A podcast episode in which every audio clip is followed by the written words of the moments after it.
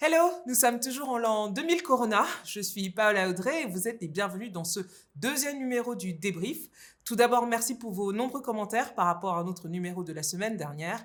Cette semaine, on vous emmènera de la Côte d'Ivoire au Soudan, en passant par le Bénin ou encore la RDC. Installez-vous confortablement, on va décortiquer tout ça ensemble. Allez, générique.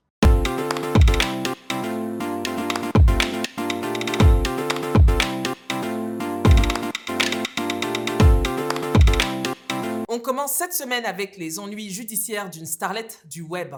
Voici Oudouak Abassi Emmanuel, plus connue sur la toile sous le nom d'Oudouak is Bay. La jeune femme est une étudiante nigériane résidant à Chypre et comme beaucoup de jeunes femmes de son âge, elle adore les belles choses, comme on atteste cette vidéo qu'elle a postée sur TikTok il y a quelques jours.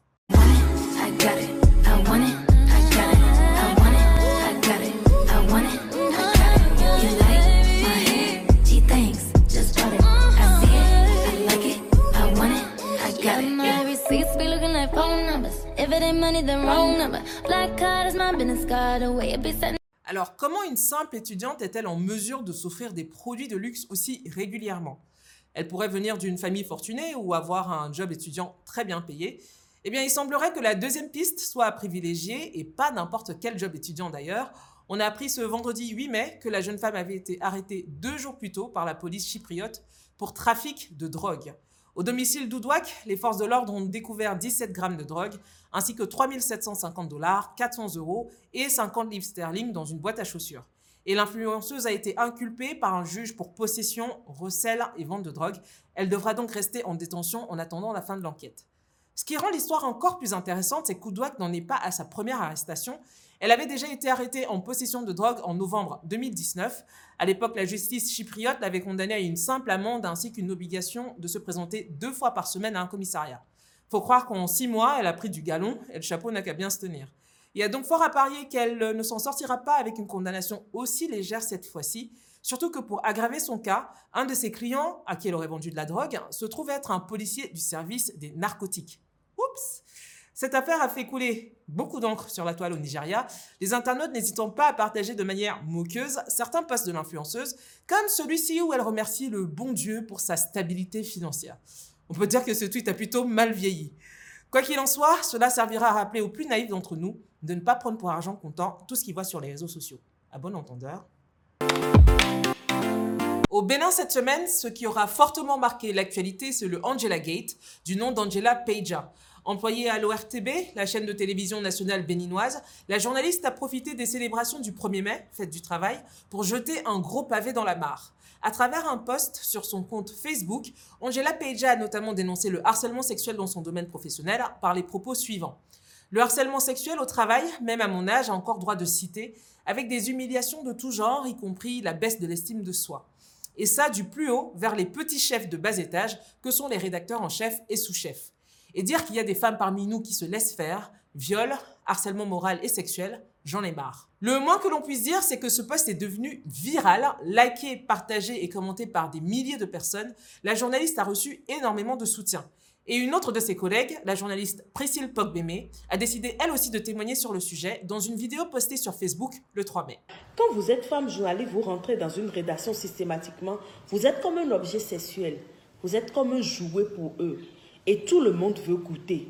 C'est comme si vous êtes venu avec des gâteries dans la main et que, comme les enfants, par exemple, voient des bonbons, des biscuits, veulent se jeter là-dessus tout de suite, malheureusement. Et c'est ça. Angela n'a pas menti. Elle n'est pas la première femme journaliste au Bénin à être harcelée. Elle ne sera pas la dernière.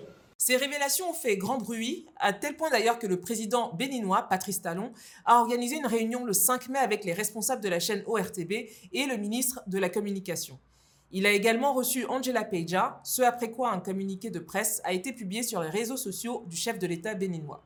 Dans cette publication, Patrice Talon déclare entre autres qu'il a la conviction que l'acte posé par Madame Angela Peja sera le déclencheur d'une aube nouvelle pour faire en sorte que les victimes d'abus à caractère sexuel soient mieux protégées au Bénin. Alors il y aurait beaucoup à dire sur cette affaire, mais la première chose à noter, c'est qu'il est plutôt rare en Afrique subsaharienne qu'un chef de l'État se mêle de manière aussi directe aux questions de violence sexuelle, le sujet étant souvent relégué au second plan ou au ministère concerné.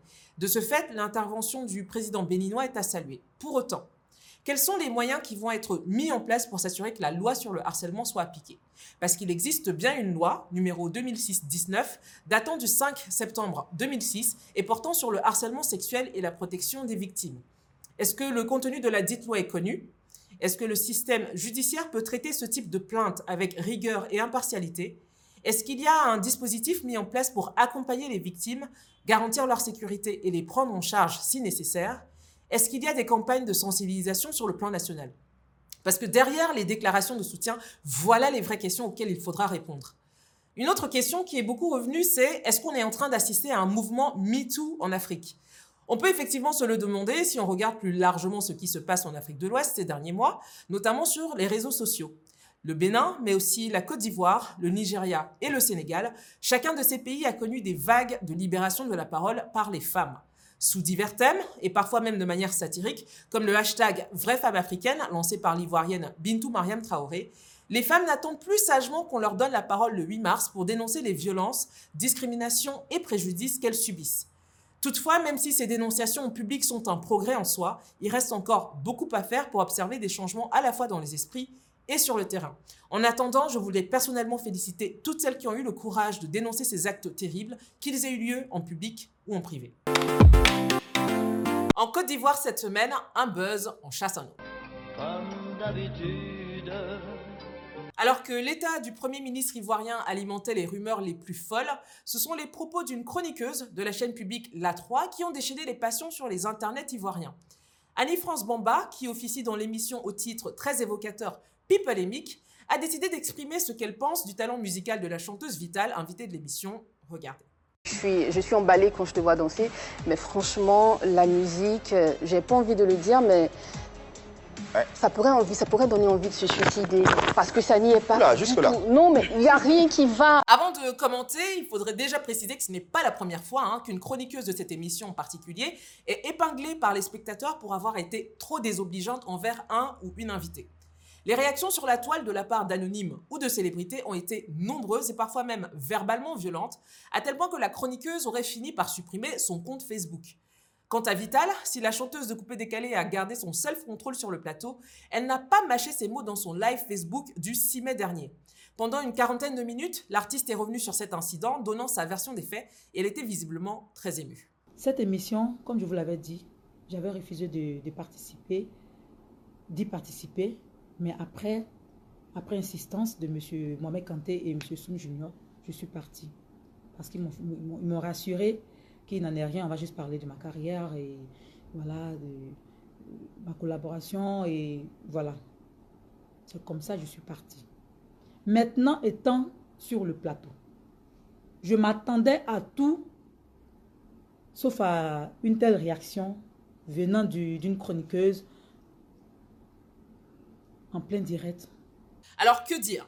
Pour commencer, le showbiz ivoirien vit au rythme des clashs depuis la première pointinini de Duxaga, paix à son âme. Alors en quoi est-ce étonnant qu'une chaîne qui lance euh, son nouveau programme et cherche à le faire euh, connaître s'appuie sur des clashs pour booster ses audiences? L'émission ne fait que répondre aux besoins du public, la preuve, je suis en train d'en parler. Ça c'est sur la forme. Sur le fond, le débat qui se pose ici consiste à déterminer la ligne de démarcation entre liberté d'expression et méchanceté gratuite. Disons-le tout de suite, les émissions télé en Côte d'Ivoire sont parfois très cordiales, il n'y a quasiment jamais de joute verbale ou d'engueulade, enfin ça c'est bien sûr si vous ne parlez pas de politique. En somme, les plateaux télé peuvent être un peu soporifiques par moments avec des échanges où on n'apprend pas grand-chose de la part des invités que l'on ne savait déjà. Alors oui, des chroniqueurs qui mettent les pieds dans le plat et qui jouent les poils à gratter, c'est bien. J'ai même envie de dire que c'est nécessaire. Et puis le braisage, hein, comme on appelle ça ici, peut avoir un côté divertissant ou drôle, mais pour peu qu'on sache y faire. Et c'est tout le problème ici. Je crois qu'on peut être franc sans être irrespectueux, qu'on peut donner un avis négatif sans recourir à des comparaisons humiliantes, et qu'on peut prouver son impertinence sur un plateau télé sans avoir à frapper en dessous de la ceinture niveau CM1, voire bien plus bas. En télévision comme ailleurs, comment on dit les choses prend souvent le pas sur ce qu'on dit. Avoir un ton incisif n'a aucune pertinence si on se limite à de l'agressivité bête et méchante. Et si on essaie d'être honnête, on peut l'être en choisissant ses mots. Par exemple, dans le cas en l'espèce, elle aurait pu dire Je trouve que votre musique n'est pas forcément le point fort le plus déterminant chez vous. Je ne suis pas une grande fan de votre travail sur le plan musical. Voire, je pense que votre expertise en chant est difficile à percevoir. Et là, ce ne sont que des exemples parmi d'autres de formulations. Certes, on le voit dans les émissions étrangères, notamment françaises, que faire passer sa méchanceté ou sa haine pour du franc-parler, ça paye plutôt bien. Oh, j'aimerais m'apaiser, être moins agressive. Donc, je peux comprendre que certaines et certains veulent s'y essayer en Côte d'Ivoire, Bon courage. Pour finir, je dirais également qu'il aurait été préférable que l'on entende la production de l'émission de manière plus audible sur cette affaire. Après tout, la chroniqueuse mise en cause ici s'exprime sous le contrôle et les consignes de sa hiérarchie, et si ce n'est pas le cas, il faudrait clarifier cela rapidement, au risque de donner l'impression de l'avoir abandonné à la vindicte populaire. Alors que la pandémie du Covid-19 a fortement ralenti le secteur du divertissement à travers le monde, en République démocratique du Congo, ce sont les hommes et femmes politiques qui assurent le show. Encore plus trépidante que toutes les saisons de House of Cards réunies, la scène politique congolaise a été particulièrement pimentée ces derniers jours. Entre un tout-puissant directeur de cabinet présidentiel, devenu prisonnier du jour au lendemain, une femme d'affaires arrêtée pour trafic d'armes avec la Centrafrique et un pasteur politicien dont une supposée sextape aurait été postée sur la toile, je peux vous dire que suivre l'actu du côté de Kinshasa est une activité à temps plein. Mais l'affaire qui aura retenu l'attention des Congolais, c'est l'affrontement entre le président du Sénat et une sénatrice. Un véritable feuilleton à l'eau de rose, ou plutôt devrais-je dire un feuilleton au champagne, et pour cause, on va faire un petit rappel des faits. Dans les rôles principaux, ici, vous avez Bijou Goya Kitenge. Elle est sénatrice du Haut-Katanga, une province au sud-est de la RDC. Ici, vous avez Alexis Tamboué Mwamba, que par commodité on va appeler ATM, et qui est président du Sénat depuis juillet 2019. Le duel entre ces deux personnalités politiques commence le 26 avril dernier, lorsque Madame la sénatrice adresse un courrier au président du Sénat. Sa requête est simple. Elle veut en savoir plus sur les travaux de réflexion du Sénat et surtout, elle veut des explications sur les conditions dans lesquelles le marché pour réaliser ces travaux a été attribué en janvier 2020 à un homme d'affaires indien, Harish Jaktani. Jusqu'ici, rien de très anormal puisque le règlement intérieur du Sénat le permet. Sauf que le président du Sénat va alors mal, très mal prendre ce courrier de la sénatrice et c'est là que le drame arrive.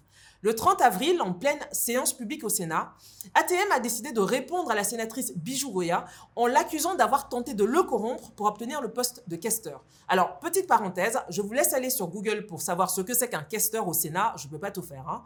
Petite parenthèse fermée.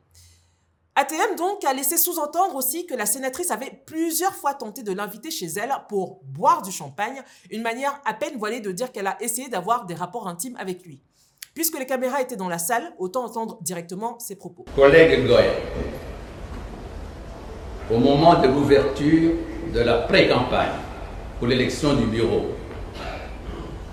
vous êtes venu chez moi. Vous découvriez d'ailleurs ma résidence à cette occasion. Plusieurs reprises. Et aussi à mon cabinet. Pour demander le soutien à votre candidature comme questeur du Sénat. Je vous ai signalé que la décision n'était pas à mon niveau, mais au niveau des autorités du FCC. Toujours pendant cette période de campagne, vous m'avez invité à plusieurs reprises chez vous pour boire du champagne. J'ai toujours refusé poliment et systématiquement. Vous vouliez mon appui pour devenir questeur du Sénat. Vous m'avez dit que nous allions faire du fric si vous êtes questeur du Sénat. Je vous ai répondu que je suis venu au Sénat pour y laisser mon empreinte et pas pour faire du fric. Et que j'en avais pour vivre décemment et faire vivre ma famille. J'ai présenté votre candidature au FCC, comme je l'ai fait pour beaucoup d'autres candidatures. Les autorités du FCC l'ont rejeté, considérant que vous n'aviez pas la compétence nécessaire pour cette fonction et que vous n'avez pas la moralité qu'il faut pour cette fonction.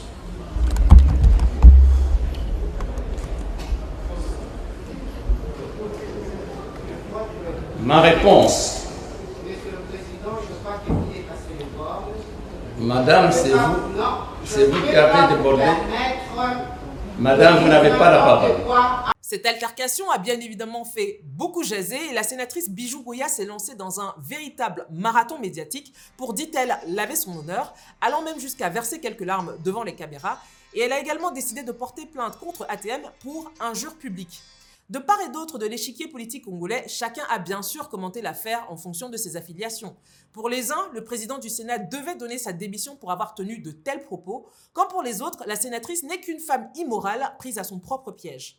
Après des jours d'escalade par médias interposés, l'épilogue est enfin arrivé le jeudi 7 mai. Comme dans toute telenovela qui se respecte, hein, tout est bien qui finit bien. Les deux protagonistes se sont retrouvés au Sénat et ont chacun présenté leurs excuses publiques.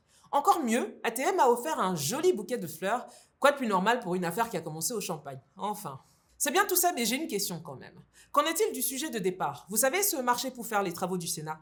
Faut croire que toute cette diversion aura servi à quelque chose, puisque finalement, il n'y aura pas de commission pour enquêter sur le sujet. La demande a été rejetée. Et ce, même si le budget du marché en question, 4 millions de dollars américains, ne viendra pas de l'enveloppe budgétaire attribuée aux sénateurs cette année. Alors, d'où viendra l'argent? Est-ce qu'il y a eu un conflit d'intérêts dans l'attribution de ce marché? Avec un peu de chance, il faudra peut-être attendre la prochaine saison de cette série palpitante pour en savoir plus. Hein? Bon. Souvenez-vous, c'était il y a un peu plus d'un an. Si, si, rappelez-vous, beaucoup d'entre vous avaient même changé leurs avatars en bleu sur les réseaux sociaux pour l'occasion. Arrivé au pouvoir par un coup d'État en 1989, le dictateur soudanais Omar el-Béchir était à son tour renversé par un coup d'État en avril 2019. Qu'est-ce qu'on dit déjà dans ces situations? Celui qui tue par l'épée sera tué par l'épée. En effet, ce qui avait commencé en décembre 2018 comme une révolte contre la vie chère s'est progressivement transformé en une révolution populaire, avec des millions de jeunes et moins jeunes à travers le Soudan qui sont descendus dans la rue pour réclamer du changement. Vous avez probablement vu les nombreuses vidéos de manifestations qui ont circulé sur Internet, notamment celle de la jeune militante Ala Salah en train de chanter sur le toit d'une voiture. Bien que le peuple ait été rejoint par les militaires, cette révolution a quand même fait plusieurs centaines de morts et disparu. Alors, un an plus tard, où en est le Soudan? Eh bien, disons que le pays n'a pas changé de manière drastique, mais il y a quand même quelques petites avancées, surtout en matière de liberté d'expression et de droits des femmes.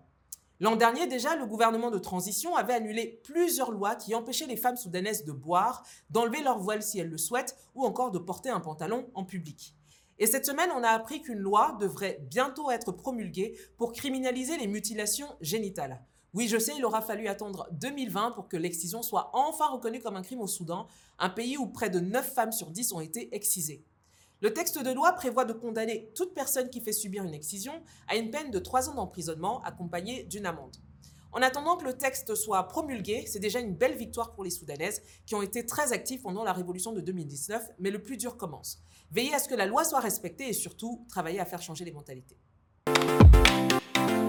Alors on va se dire au revoir en chanson et on le fait avec un tout nouveau clip sorti ce vendredi 8 mai. Il s'agit de Virgil Abloh, un petit hommage au directeur artistique de Louis Vuitton Homme et surtout une collaboration entre le producteur centrafricain Bodhisattva et le rappeur congolais Badi, le tout tourné à Abidjan. On peut vraiment pas faire plus panafricain que ça. Allez, on regarde et surtout on écoute un bout. Éclaircissant, du sable champagne sans eau courante. Dernier smartphone sans le courant. Je suis comme Virgil Abloh. Élevé comme Virgil Abloh. Africain comme Virgil Abloh. Parti de rien, Virgil Abloh. Virgil Abloh, Virgil Abloh. Virgil Abloh, Virgil Abloh. Virgil Abloh, Virgil Abloh. Virgil Abloh, Virgil Abloh. Allez, Virgil, allez, Virgil Abloh. Allez,